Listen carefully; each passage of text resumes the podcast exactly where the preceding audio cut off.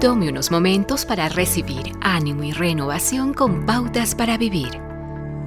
Lo que necesitamos hoy es más líderes, ¿cierto? No, dice el doctor Joe. Él cree que necesitamos más seguidores.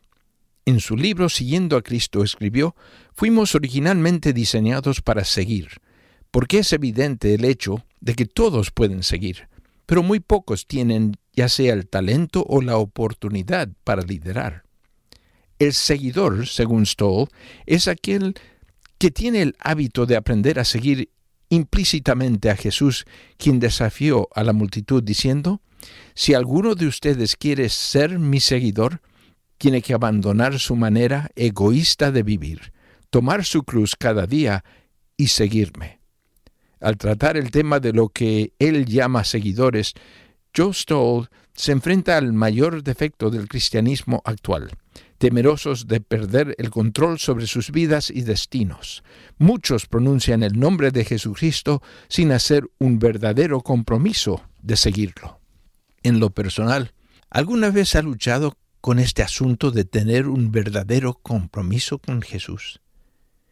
¿Cree que si lo sigue, la gente se burlará de usted o lo tildarán de fanático y su independencia se verá comprometida? Tenga en cuenta también que lo siguiente es una caminata de paso a paso.